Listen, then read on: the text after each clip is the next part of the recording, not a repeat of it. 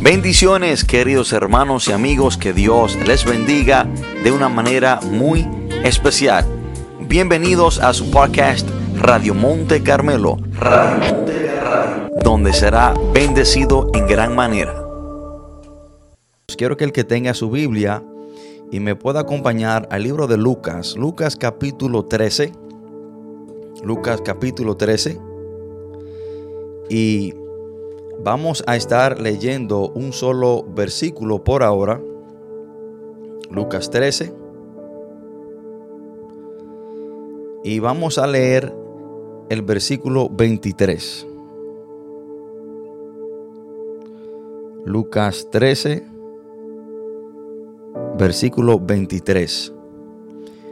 Y cuando estemos ahí, leemos la palabra de Dios en el nombre poderoso de Jesús. Dice, y alguien le dijo, Señor, ¿son pocos los que se salvan? quiero repetir otra vez. Y alguien le dijo, Señor, ¿son pocos los que se salvan? Oremos, Padre, en el nombre poderoso de Jesús. Te adoramos Dios, te bendecimos, te exaltamos, te glorificamos. Gracias Señor por estas tus palabras. Gracias Padre por esta oportunidad. Gracias Señor por esta plataforma que usted Dios nos da para compartir sus grandes verdades. Padre Santo, en el nombre poderoso de Jesús vengo ante usted Señor humillado Dios, reconociendo mis bajezas, reconociendo Señor que soy un hombre imperfecto y que necesito de ti, oh Dios, para compartir este mensaje de una manera responsable. Espíritu Santo, usted es mi maestro, el maestro de mis hermanos que han de escuchar este mensaje. Le pido que sea usted abriendo el entendimiento, el corazón y dándole sabiduría para que este mensaje pueda ser de bendición en la vida de cada persona que ha de escucharlo en este momento. Padre, te pido que este mensaje no sea para herir a nadie, sino que sea un mensaje para bendecir, para instruir, para fortalecer, para guiar, para que nos conlleve, Señor, a caminar, a entender, Dios de la gloria, que para agradarte debemos de esforzarnos, que para agradarte Dios habrá muchas cosas que tendremos que sacrificar y dejar atrás. Padre, todo esto te lo pedimos en el nombre poderoso de Jesús. Amén y amén. Hermanos y amigos, hoy quiero compartir este mensaje bajo el título Asegúrate ser uno de los pocos asegúrate ser uno de los pocos. Entre las muchas preguntas que le hicieron a Jesús, esta para mí es una pregunta muy interesante. Se le aparece, la palabra nos dice quién fue, entendemos que fue alguien de entre la multitud que se le presenta a Jesús y le hace esta pregunta. Y él le, pregunta al Señor que si son pocos los que se van a salvar. Y no sabemos por qué este hombre le hizo esta pregunta al Señor. Y la palabra no lo especifica. Pero quizás en este hombre, no, sé, no sabemos si era creyente o no, pero quizás en este hombre había una duda de que si él iba a ser salvo. Y creo que, aunque estamos seguros, hermanos, de nuestra salvación en Cristo, estamos seguros que lo que Cristo hizo fue suficiente, eh, la obra redentora de Cristo es suficiente para salvarnos y que nuestra salvación eh, eh, radica en lo que Cristo hizo por nosotros, no en lo que nosotros podemos hacer. Pero el enemigo es astuto. Muchas veces el enemigo nos trae esos pensamientos y cuando tú te mueras, tira tú para el cielo. ¿Serás tú salvo verdaderamente? Yo no sé si yo soy el único, pero A mí me ha pasado eso, hermano. El enemigo trata de turbarme, trata de poner sus pensamientos en mi cabeza. Y quizás, hermano, esto era lo que estaba pasando por la cabeza de este hombre, por los pensamientos de este hombre. Por lo cual le hace esta pregunta al Señor. Y si usted tuviera la oportunidad de hacerle una pregunta a Jesús, ¿qué usted le preguntaría? Hay personas que le preguntarían diferentes cosas. Bueno, este hombre decidió hacerle esa pregunta al Señor que si eran pocos los que se iban a salvar. Y la respuesta que Jesús le dio es alarmante. Hermano, la respuesta de Jesús hacia la pregunta de este hombre es alarmante y, debe de causar en nosotros temor y temblor. Hermano, lo que Jesús le contestó a este hombre debe de llevarnos a nosotros a pensar seriamente en nuestro caminar con el Señor. En nosotros, hermanos, hacer todo lo que debemos hacer, dejar atrás lo que tenemos que dejar atrás, para nosotros asegurarnos ser uno de los pocos que serán salvos. Miren lo que Jesús le contestó a este hombre en el versículo 24. Jesús le dijo, esforzaos a entrar por la puerta angosta, porque os digo que muchos procurarán entrar y no podrán. Yo no sé si a usted la respuesta de Jesús le causa temor y temblor, pero a mí la respuesta de Jesús me ha puesto a meditar bastante. Jesús le está diciendo a este hombre que sí serán pocos los que se van a salvar y que muchos procurarán entrar y no podrán. En cierta manera Jesús dijo lo mismo en Mateo capítulo 7, 13 y 14. Entrar por la puerta estrecha, porque ancha es la puerta y espacioso el camino que lleva a la perdición y muchos son los que entran por ella. Porque estrecha es la puerta y angosto el camino que lleva a la vida, y pocos son los que la hallan. Hermano Jesús, a través de la Biblia dice que serán pocos los que entrarán al reino de Dios. Y Jesús dice que muchos procurarán entrar, pero no podrán. Y antes de eso Jesús dice que debemos de esforzarnos Hermanos, y no es que por nuestro esfuerzo vamos a ganar la salvación. Como le dije anteriormente, nuestra salvación, hermano, está garantizada en lo que Cristo hizo por nosotros en la cruz del Calvario. Y no somos salvos por obra, sino por gracia. Ahora, pero hay una parte que nos corresponde a nosotros para mantenernos en el camino, el cual es Cristo. Jesús dice, esforzaos a entrar porque muchos van a procurar entrar, mas no podrán. Y Jesús dice que serán pocos los que serán salvos. Hermanos y amigos, es triste saber que muchas personas que quizás me están escuchando en esta hora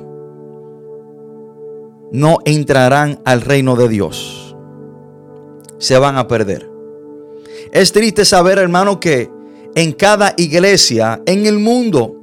Hay personas que fielmente asisten todos los domingos a la iglesia, no se pierden un servicio, pero no serán uno de los pocos.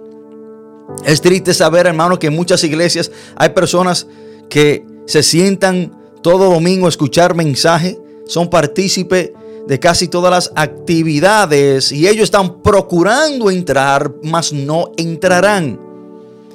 Y aquellas personas que van a la iglesia, se llaman ser cristianos, son los que están procurando entrar, pero al fin y al cabo no podrán. Es triste saber, hermano, que más son los que se pierden que los que serán salvos. Y que Jesús dice que pocos serán los que se salvarán. Ahora tú y yo debemos procurar, debemos de esforzarnos debemos de hacer lo que debemos hacer, debemos de dejar de hacer lo que debemos dejar de hacer para ser uno de esos pocos. Hermanos, es alarmante la cifra de personas que terminarán en el infierno.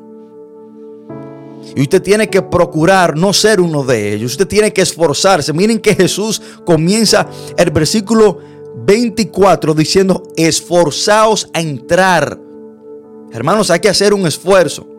No un esfuerzo para ser salvo, porque la salvación radica en lo que Cristo hizo por nosotros en la cruz del Calvario, pero debemos de esforzarnos para mantenernos en el camino para llegar a la meta final. Es alarmante la cifra de personas que terminarán en el infierno. Y déjeme darle mi, punto de vista personal de las personas que terminarán en el infierno. Hermanos, creo que de cada 10 personas, uno será salvo. Escúcheme lo que le digo. Esto para que usted vea la cifra alarmante de lo que procurarán entrar al reino de Dios, pero pocos serán salvos. Y yo me atrevo a decir, en mi punto de vista personal, que de cada 10 personas, una persona será salva. Y le voy a mostrar un texto bíblico para apoyar este punto de vista personal que yo tengo. Lucas capítulo 17. Del 11 al 19. Dice la palabra, yendo Jesús a Jerusalén, pasaba entre Samaria y Galilea. Y al entrar en una aldea le salieron al encuentro diez hombres leprosos los cuales se postraron de lejos y alzando la voz diciendo, Jesús, Maestro, ten misericordia de nosotros. Primer punto que quiero mostrarte. Los diez reconocieron que Jesús era el Maestro. Escuchen esto, hermano. Los diez reconocieron que Jesús podía tener misericordia de ellos. Ellos sabían que Jesús sanaba, ellos quizás estaban convencidos de que Jesús era el Mesías, el enviado de Dios, de que Jesús era el rabí, el maestro. Y miren lo que dice la palabra. Cuando él los vio, les dijo, id, mostraos a los sacerdotes. Y aconteció que mientras iban fueron limpiados. Entonces uno de ellos, viendo que había sido sanado, volvió glorificando a Dios en gran voz y se postró en tierra a sus pies, dándole gracia. Y este era samaritano. Respondiendo Jesús, dijo, ¿no son diez los que fueron limpiados? ¿Y los nueve, dónde están? ¿No hubo quien volviese y diese gloria a Dios sino este extranjero? Y le dijo, levántate, vete, tu fe te ha salvado. Hermanos, de esos diez leprosos, uno fue salvo. Jesús le dijo a este que regresó a darle gracias, a postrarse a sus pies, tú, tu fe te ha salvado. Mas, ¿qué pasó con los otros diez? Bueno, entendemos que se perdieron. Y déjame decirte, hermano, que la ingratitud te hace un buen candidato para irte para el infierno. Los otros nueve se mostraron, hermano, malos agradecidos. No regresaron a darle gracia al Señor. Mas este regresó a darle gracia a Dios. Y dice la palabra que Jesús le dice a este hombre que su fe le había salvado. Hermano, cuando una persona no agradece lo que Cristo hizo por ello en la cruz del Calvario, cuando una persona no agradece el sacrificio de Cristo Jesús, no lo va a recibir como su Señor y Salvador. Y por esa ingratitud terminará en el infierno. Siempre digo, hermano, que el infierno está lleno de malos agradecidos. Y una persona, una persona mala agradecida es un buen candidato para terminar en el infierno. Hermano, dice la palabra que de 10 hombres uno fue salvo. Pero también vemos esta cifra alarmante en el tiempo, en el tiempo hermano de Génesis, en el diluvio. Hermano, todo el mundo, toda la existencia humana, dice la palabra que sufrió este diluvio y de toda la humanidad en ese entonces, en los tiempos de Noé, hermano, solamente ocho personas fueron salvas. Yo no sé si usted está entendiendo la cifra alarmante de los que se van a perder y los pocos que se van a salvar. Hermano, de toda la humanidad, cuando, cuando Dios destruyó la humanidad completa por medio del diluvio, solamente ocho personas fueron salvas. No solamente eso, hermano, sino que trasladémonos a los tiempos de Sodoma y Gomorra. Hermano, de esos pueblos, solamente cuatro personas salieron. Cuando Dios destruyó a Sodoma y a Gomorra, solamente cuatro personas salieron. Y todo el mundo murió. Y en el transcurso, una de esas cuatro se perdió. La esposa de Lot, la cual se detuvo, miró hacia atrás y se convirtió en estatua de sal. Entonces podemos, podemos decir tres personas. Yo no sé si usted se está dando cuenta de la cifra alarmante de las personas que terminarán en el infierno, aunque procuren entrar por no esforzarse, por no dejar atrás lo que el Señor le dice que debe de dejar atrás, por no esforzarse y hacer lo que debe hacer, van a terminar, hermanos, en el infierno. Y debemos de preguntarnos, hermanos, si, si entonces más son los que se pierden y poco los que se salvan, significa que el perderse es más fácil que ser salvo. Entonces, si es así, debemos de preguntarnos por qué. ¿Por qué es más fácil perderse, terminar en el infierno que alcanzar la salvación? Bueno, déjeme darle mi respuesta personal. Porque para perderse no hay que hacer absolutamente nada.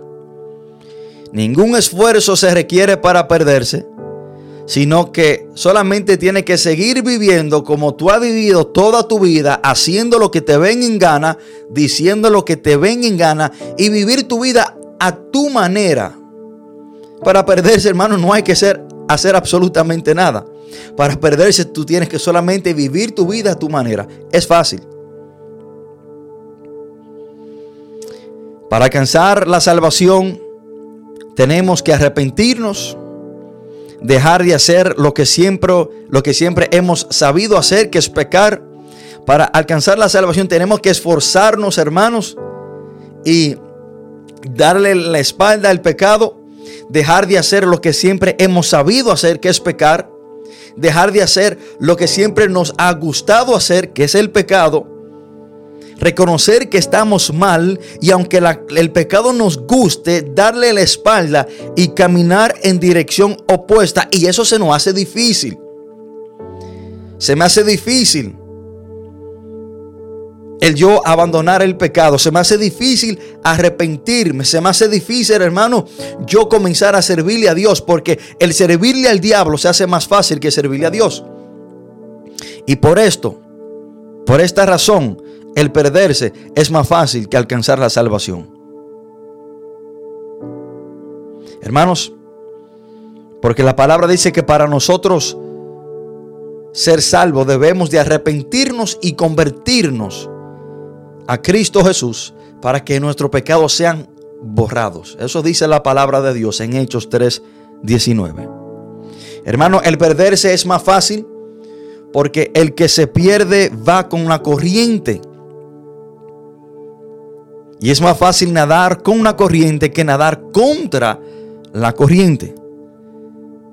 Hermano, es mucho más fácil nadar río abajo que nadar río arriba. Porque cuando nadamos río abajo, vamos con la corriente. No hay que hacer ninguna fuerza. No tenemos ninguna resistencia. Pero para nadar río arriba tenemos que esforzarnos y la corriente nos está resistiendo.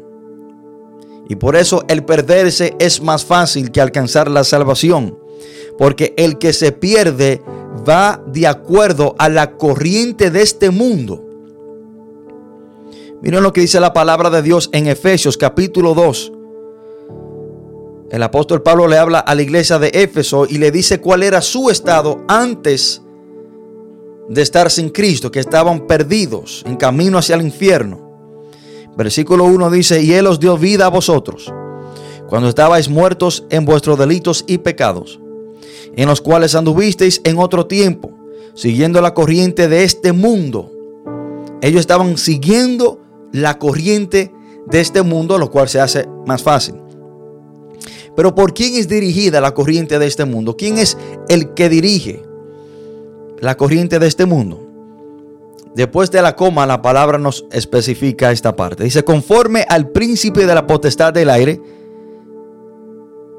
el espíritu que ahora opera en los hijos de desobediencia.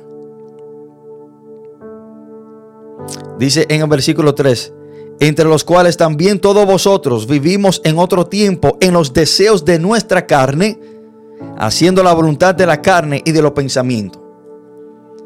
Entonces, hermano, que cuando nosotros seguimos la corriente de este mundo, la cual es dirigida por Satanás, vivimos de acuerdo a los deseos de nuestra carne. Todo lo que la carne me pida, yo lo voy a hacer. No tengo que resistir. Hermano, y por eso es que se hace más fácil irse para el infierno, porque cuando me conviene hablar una mentira, se me hace fácil hablar, hablarla. Porque cuando me conviene un negocio, aunque sea ilícito, se me hace fácil hacerlo. Cuando se me presenta una gran cantidad de dinero. Pero lo que a mí se me hace difícil es no hacer el negocio ilícito y perder de ganarme ese dinero, aunque sea ilegal. Lo que a mí se me hace difícil es no hablar esa mentira aunque yo sea perjudicado, se me hace difícil.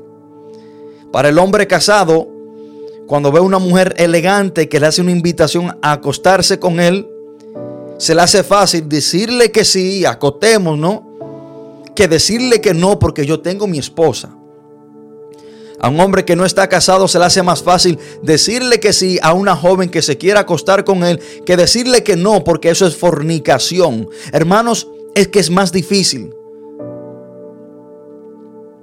nadar contra la corriente de este mundo. Por ende, es triste y alarmante la cifra de personas que terminarán en el infierno. Hermano, la palabra dice que pocos serán los que entrarán al reino de Dios. Tú y yo debemos de esforzarnos para procurar, para ser unos de esos pocos. Hermanos, para ser salvo tenemos que luchar contra la carne. Tenemos que luchar, hermano, contra lo que siempre hemos sabido hacer. Porque entre la carne y el espíritu hay una lucha terrible. Tenemos que pelear contra los deseos pecaminosos. Eso dice Efesios, perdón, Gálatas 5:17. Porque el deseo de la carne es contra el espíritu y el del espíritu es contra la carne. Y esto se oponen entre sí para que no hagáis lo que queráis. Hermano, se hace más fácil el irse para el infierno porque nacemos sabiendo hacer lo malo por nuestra naturaleza pecaminosa. Escuchen esto, hermano. Esta es otra razón por la cual se nos hace más fácil terminar en el infierno que irnos para el cielo, porque nacemos de una naturaleza pecaminosa y el pecado es lo que sabemos hacer desde que nacemos. Porque dígame usted a mí, ¿quién enseña a un niño de, un año a hablar mentira?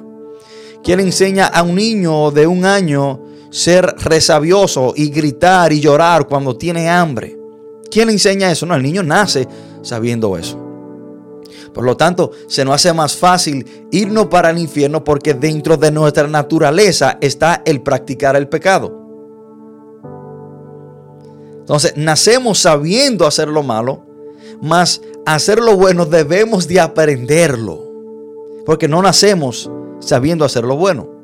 De ahí es que el salmista dice en el Salmo 143, versículo 10, mas lo bueno debemos dice, perdón, enséñame a hacer tu voluntad, porque tú eres mi Dios.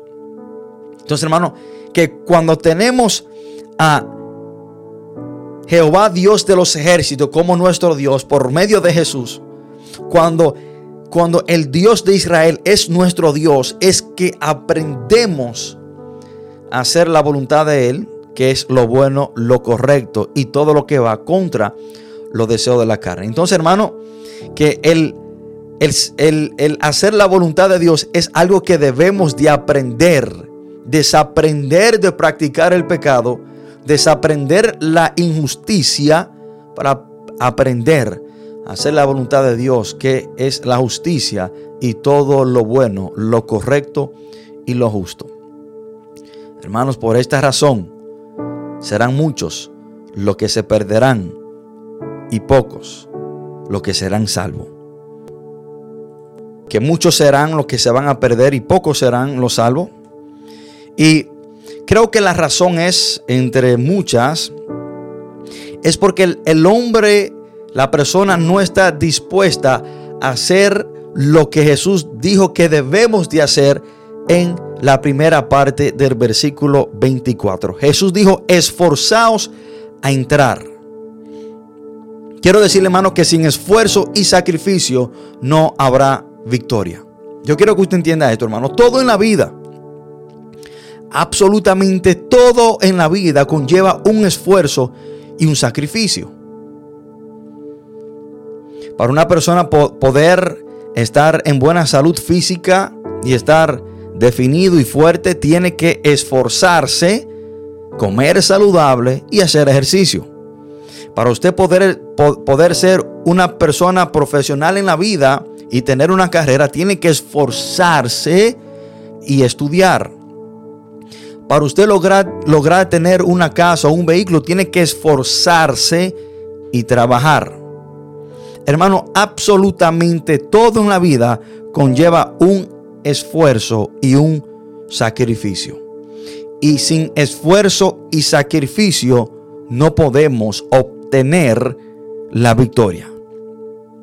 Notemos, hermano, cómo Jesús le contesta a este hombre.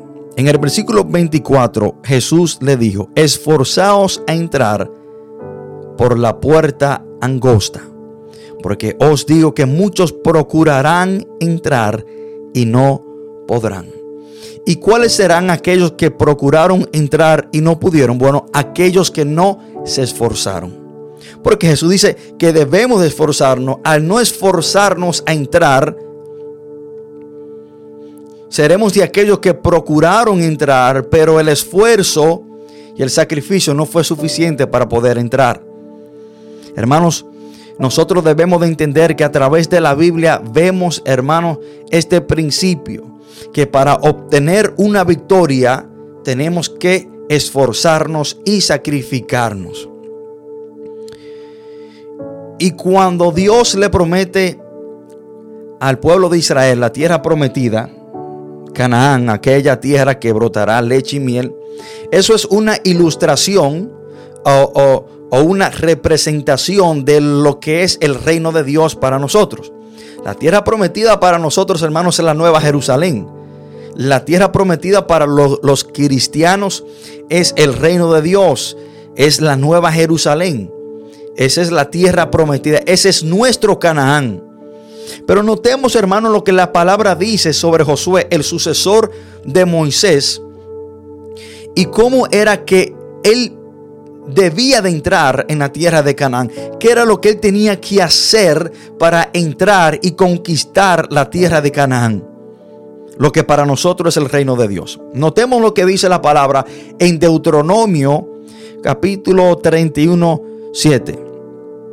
Y llamó Moisés a Josué y le dijo en presencia de todo Israel, esfuérzate y anímate, porque tú entrarás con este pueblo a la tierra que juró Jehová a sus padres que les daría, y tú se la harás heredar. Vemos el mismo llamado en Deuteronomio 31, 23 a que Josué debía de esforzarse para entrar a la tierra prometida. Y dio orden a Josué, hijo de Num, y dijo, esfuérzate y anímate. Josué capítulo 1, versículo 6 comienza diciendo, esfuérzate y sé valiente. Josué 1.7 Dice la palabra, solamente esfuérzate y sé muy valiente. Josué 1.9 dice, mira que te mando que te esfuerce y que seas valiente. Hermano, si Josué no se hubiese esforzado, no hubiese podido conquistar la tierra prometida. Para nosotros, hermano, conquistar la tierra prometida, la nueva Jerusalén, para nosotros entrar, hermano, debemos de esforzarnos. Hermano, sin sacrificio y esfuerzo no hay victoria. No la hay. No podemos ser cristianos victoriosos. No podremos ser unos de los pocos que entrarán al reino de Dios si no nos esforzamos. El grave error, hermano, que se está cometiendo hoy dentro de las iglesias y el error que muchas personas cometen es que creen que solamente al pasar adelante y entregarle su vida al Señor como su Señor y Salvador, cree que ya lo hicieron. Sí, ya yo le entregué mi vida a Cristo, ya. Ya yo puedo vivir como yo quiera. Ya yo no tengo que esforzarme para agradar a Dios. Ya yo no tengo que esforzarme para pelear contra los deseos de la carne porque ya yo la logré. Hermano, déjeme decirle que los que procuraron entrar y no pudieron fueron aquellos que no se esforzaron. Hermanos, a través de la Biblia vemos que todos los hombres de Dios se esforzaron y se sacrificaron para agradar a Dios, para poder entrar. Cuando nosotros estudiamos la vida del apóstol Pablo, el escritor de la tercera parte del Nuevo Testamento, las cartas Paulinas, hermano, este hombre se esforzó en gran manera y se sacrificó de una manera sobrenatural. Miren lo que dice la palabra de Dios, hermanos. Bueno, pero primero quiero darte el significado de la palabra esforzarte o es, es, esforzarse. Esfuerzo es virtud o cualidad de mostrarse con valor y fortaleza ante las personas, las circunstancias y los problemas de la vida. Es una cualidad psicológica asimilable a la fortaleza. Cuando hablamos de esforzarnos, es que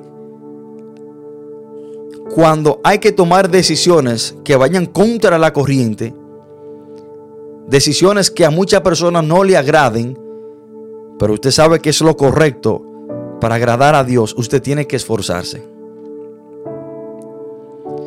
Que aunque usted no tenga fuerza ni ánimo para llevar a cabo la obra de Dios o para servirle a Dios, usted tiene que esforzarse. Notemos, hermanos, lo que dice el apóstol Pablo en 2 de Corintios perdón, en 2 de Timoteo capítulo 4, versículo 6 y 8. Porque ya yo estoy para ser sacrificado. He peleado, perdón, dice, y el tiempo de mi partida está cercano. Miren lo que dice el 7. He peleado la buena batalla. ¿Qué fue lo que el apóstol Pablo hizo? cómo se esforzó él para entrar. Dice, he peleado la buena batalla.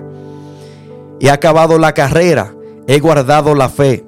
Por lo demás me está guardada la corona de justicia, la cual me dará el Señor juez justo en aquel día. El apóstol Pablo sabía que su corona de vida estaba garantizada porque él peleó la buena batalla. Él confió, hermano, en el sacrificio de Cristo, pero también se esforzó a entrar peleó la buena batalla. Y al pelear la buena batalla es que él dice, la corona de vida me la dará el juez justo aquel gran día. Hermanos, y vemos los, los padecimientos, vemos, hermanos, los sacrificios, los esfuerzos que tuvo que hacer este hombre. Cuando nosotros leemos a 2 de Corintios capítulo 11, el apóstol Pablo registra, hermano, todos los sacrificios, todos los esfuerzos que él tuvo que traspasar para agradar a Dios. El esfuerzo que él tuvo que hacer para poder entrar. Dice, yo más en trabajos más abundante, en azotes sin número, en cárceles más en peligro de muerte muchas veces. De los judíos cinco veces he recibido 40 azotes menos uno. Tres veces he sido azotado con varas, una vez apedrado. Tres veces he padecido naufragio. Una noche y un día he estado como náufrago en alta mar. En caminos muchas veces, en peligros de ríos, peligros de ladrones, peligros de los de mi nación, peligros de los gentiles, peligros en la ciudad, peligros en el desierto, peligros en el mar, peligros entre falsos hermanos, en trabajo y fatiga, en muchos desvelos, en hambre y sed, en muchos ayunos, en frío y en desnudez, y demás de otras cosas, lo que sobre mí se agolpa cada día la preocupación por todas las iglesias. Hermano, usted está viendo todo el esfuerzo y los padecimientos y los sacrificios que tuvo que hacer este hombre para entrar. Hermanos, es que muchas veces queremos entrar sin esforzarnos. Es que queremos, hermanos, mantenernos en el camino sin esforzarnos. No queremos esforzarnos para ir a la iglesia. No queremos esforzarnos para estudiar la palabra de Dios. No queremos esforzarnos para orar. Y todo eso conlleva un esfuerzo porque está contra los deseos de la carne. La carne no quiere ir a la iglesia, la carne no quiere leer la Biblia, la carne no quiere, hermano, estudiar la palabra de Dios, la carne no quiere someterse a la voluntad de Dios, pues entonces debemos de esforzarnos y pelear contra esos deseos para entrar. Hay muchas personas que dicen, bueno, pero yo no sé por qué Dios a mí no me mantiene firme. Yo no sé por qué Dios a mí no me liberta de estas ataduras. Nunca lo va a hacer si tú no te esfuerzas. Hermano, no podemos, no podemos sentarnos y cruzarnos de la mano y esperar ser libre de cualquier atadura o de cualquier pecado si nosotros esforzarnos y negarnos a los deseos pecaminosos, que cada vez que vengan esas invitaciones de parte del diablo, usted esforzarse y decirle que no a la carne. Oh, es que se nos hace más fácil si Dios del cielo solamente le hace, le, le toca los dedos y dice, ya está hecho. Así me gustaría, sin yo hacer ningún esfuerzo, sin yo disponer de mi parte. Yo quiero ser un buen predicador. Bueno. Y yo no sé por qué Dios no me ha hecho un buen predicador. Pero ¿a dónde está tu esfuerzo? ¿A dónde está el tiempo que tú le dedicas a la palabra de Dios? ¿A dónde está el tiempo que tú tomas para estudiar, para preparar mensajes? ¿A dónde está tu tiempo? ¿A dónde está tu esfuerzo? ¿A dónde, ¿A dónde está tu esfuerzo en orar? Para que cuando tú abras tu boca sea el Señor usando. ¿A dónde está tu esfuerzo? Yo quiero ser un líder en la iglesia, pero ¿a dónde está tu esfuerzo? ¿Cómo tú te estás esforzando para tú mostrar que tú tienes la capacidad y la madurez para llevar a cabo ese liderazgo? Que tú te crees que vas a ejercer un liderazgo tú sentado en una silla, viviendo tu vida como te den gana, sin esforzarte y pelear contra los deseos de la carne, sin esforzarte para la obra de Dios. Hermanos, sin esfuerzo y sacrificio no hay victoria. Hermanos, tenemos muchas veces que esforzarnos y dejar atrás muchas cosas. Déjeme decirle, querido hermano y amigo que me escuche, que el cristianismo consiste de perder y sacrificio para alcanzar algo mayor. Si a usted se le ha predicado un evangelio diferente, me le hablaron mentira. Si a usted se le ha predicado un evangelio en el cual usted no tendrá que perder, dejar cosas atrás, sacrificar cosas, personas, lugares. Si a usted se le ha predicado un evangelio, hermano, de color de rosa, sin problemas, sin dificultades, le hablaron mentira. Porque el evangelio de Jesucristo consiste, el cristianismo consiste de perder y sacrificarse para alcanzar algo mayor. Jesús mismo nos enseña este principio, hermano, y nos manda a hacer lo mismo. Jesús, siendo Dios, hermano, tuvo que, en cierta manera, dejar atrás muchas cosas. Jesucristo, hermano, para darnos salvación y vida eterna, Él tuvo que sacrificarse en la cruz del Calvario. Yo no sé si usted está entendiendo este principio, hermano. Miren cómo la vida de Jesús nos enseña el principio que para lograr algo, primero hay que hacer un esfuerzo y un sacrificio. Para Jesús vencer al diablo en la cruz del Calvario, para Jesús, hermano, vencer la muerte, tuvo que sacrificarse y morir, morir, en la, morir en la cruz del Calvario. Ahora, ¿cuánto más usted y yo no debemos hacer, hermano, para alcanzar la victoria? Para entrar a esa tierra prometida. Debemos de esforzarnos. Y no solamente eso, hermano. Jesús nos enseña este principio en Filipenses capítulo 2, del 5 al 11. Haya pues en vosotros este sentir que hubo también en Cristo Jesús, el cual siendo en forma de Dios no estimó el ser igual a Dios como cosa a que aferrarse sino que se despojó a sí mismo, tomando forma de siervo, hecho semejante a los hombres, y estando en condición de hombre, se humilló a sí mismo, haciéndose obediente hasta la muerte y muerte de cruz. Ahora, ¿qué pasó cuando Cristo se sacrificó? Por lo cual Dios también le exaltó hasta lo sumo y le dio un nombre que es sobre todo nombre porque en el nombre de Jesús se dobla toda rodilla de los que están en los cielos y en la tierra y debajo de la tierra. Y toda lengua confiese que Jesucristo es el Señor para gloria de Dios el Padre. Cuando Jesús se sacrificó, se esforzó a morir por nosotros, Dios lo exalta. Cuando Jesús se sacrifica por nosotros, vence la muerte. Hermano, para nosotros poder entrar en el reino de Dios. Para nosotros poder, hermano, Jesús lo dijo, esforzaos a entrar.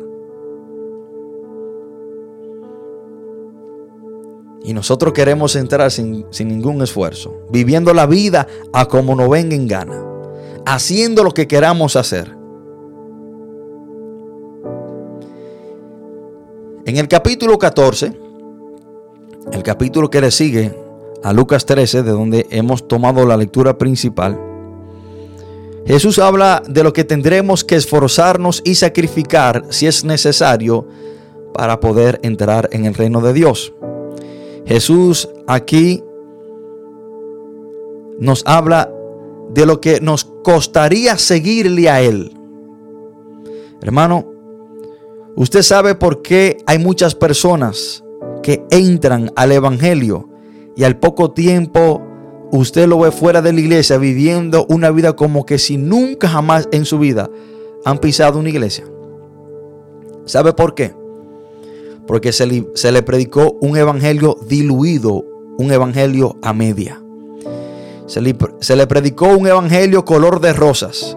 Se le, predicó un evangelio en el cual si viene a Cristo todos tus problemas serán resueltos y desde ahí en adelante ya no tendrás más problemas.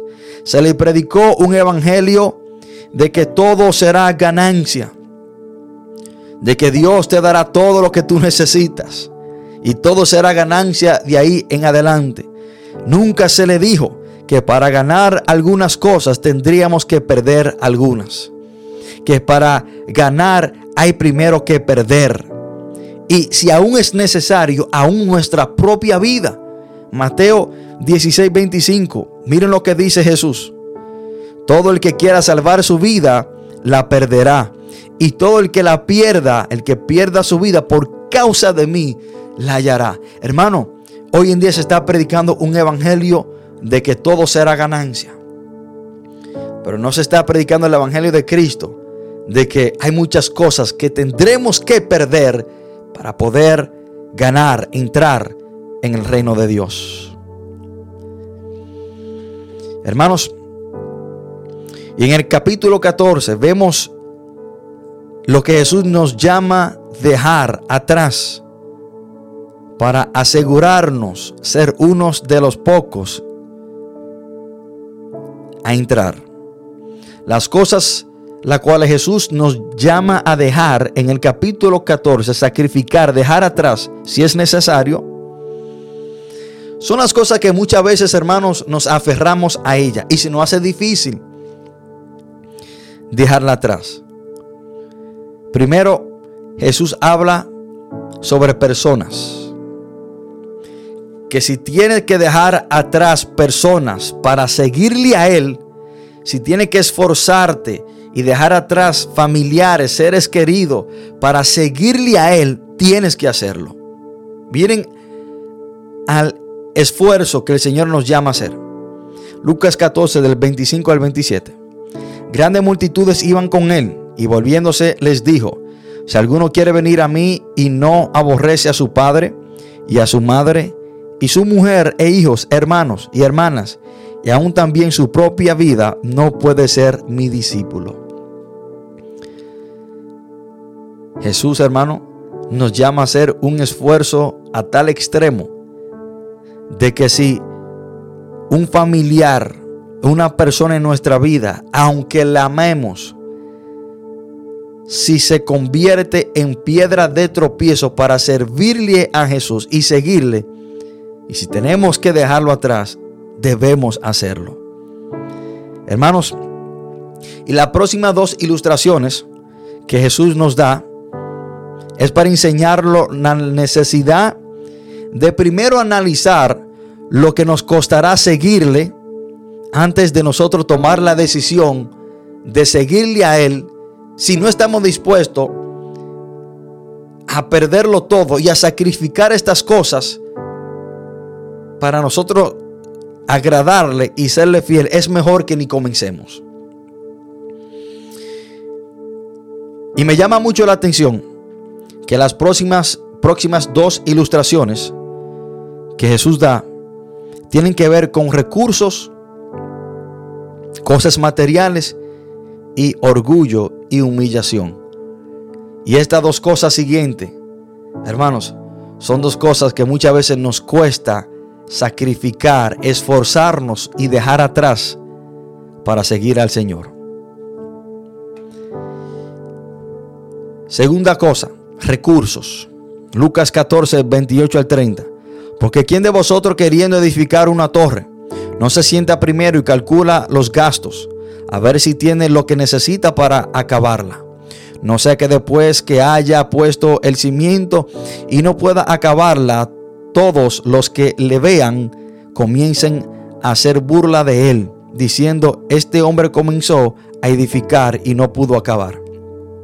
Jesús está hablando, hermano, en esta parábola, perdón, en esta eh, ilustración, de que primero debemos de analizar lo que nos costará seguirle a Él y estar dispuesto a dejarlo y a sacrificar lo que tengamos que sacrificar y dejar atrás y que sí vamos a terminar nuestra decisión de seguirle y no sea que nosotros comencemos y no terminemos.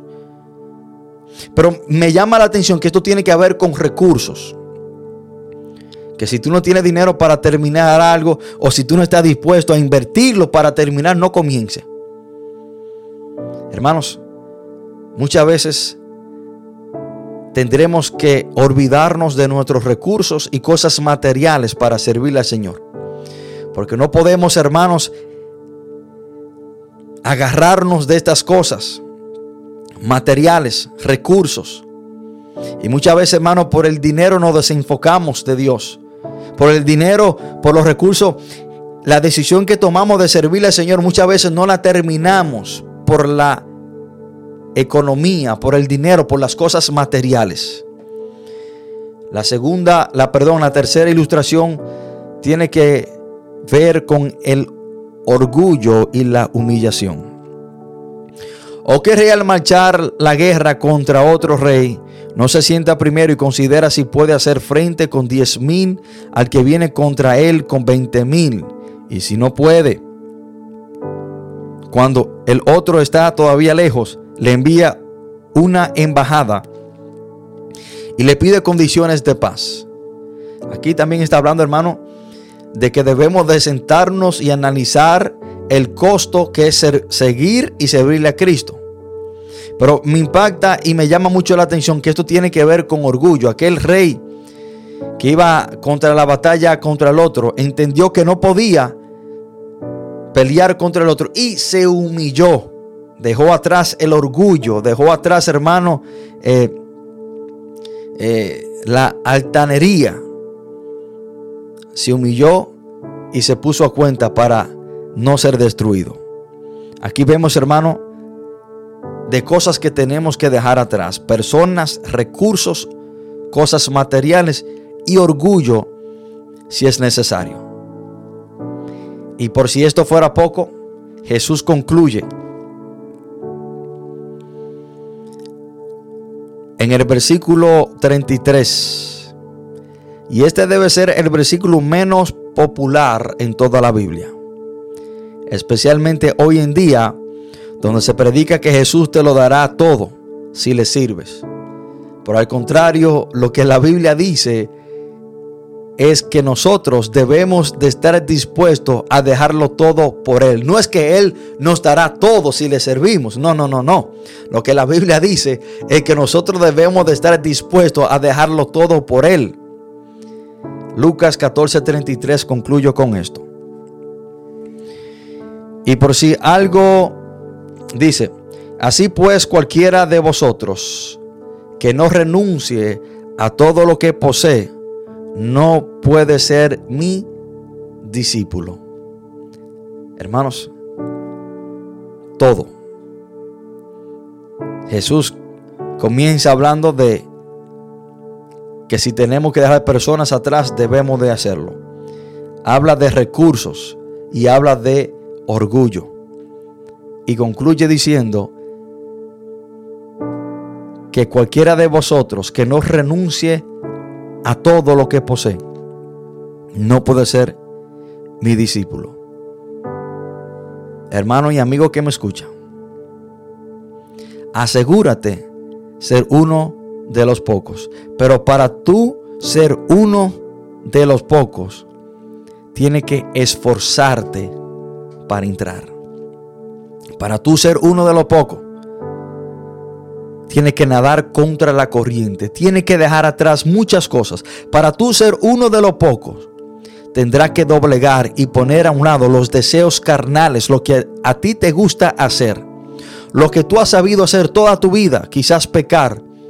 Tú tienes que esforzarte y dejar esas cosas atrás para así agradar al Señor y ser uno de los pocos que entren al reino de Dios.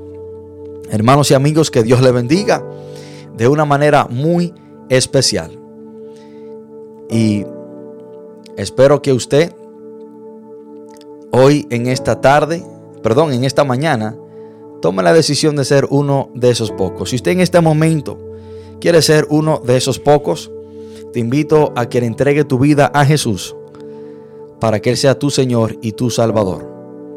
Y Él te dará la fuerza, lo que tú necesitas para tú doblegar y dejar atrás lo que tengas que dejar atrás para serle fiel a Él. Ahí donde estás sentado te invito a hacer esta oración para entregarle tu vida a Jesús y que Él sea tu Señor y tu Salvador. Repite esta oración. Padre, en el nombre de Jesús, te pido perdón por todos mis pecados. Reconozco, Señor, que soy un pecador, pero hoy me arrepiento y te pido perdón. Hoy le doy la espalda al pecado y a todo lo malo que he hecho. Yo confieso que Jesús murió y resucitó y está sentado a la diestra de Dios. Y que por medio de Jesús y que por la obra redentora de Cristo Jesús yo soy salvo. Gracias Señor por hoy lavarme de todos mis pecados, por perdonarme y por recibirme como tu hijo o como tu hija. Padre, le pido que me dé la fortaleza, que me dé el dominio propio para yo ser uno de esos pocos que entrarán a tu reino, a tu gloria. Padre, todo esto te lo pedimos en el nombre poderoso de Jesús. Amén y amén.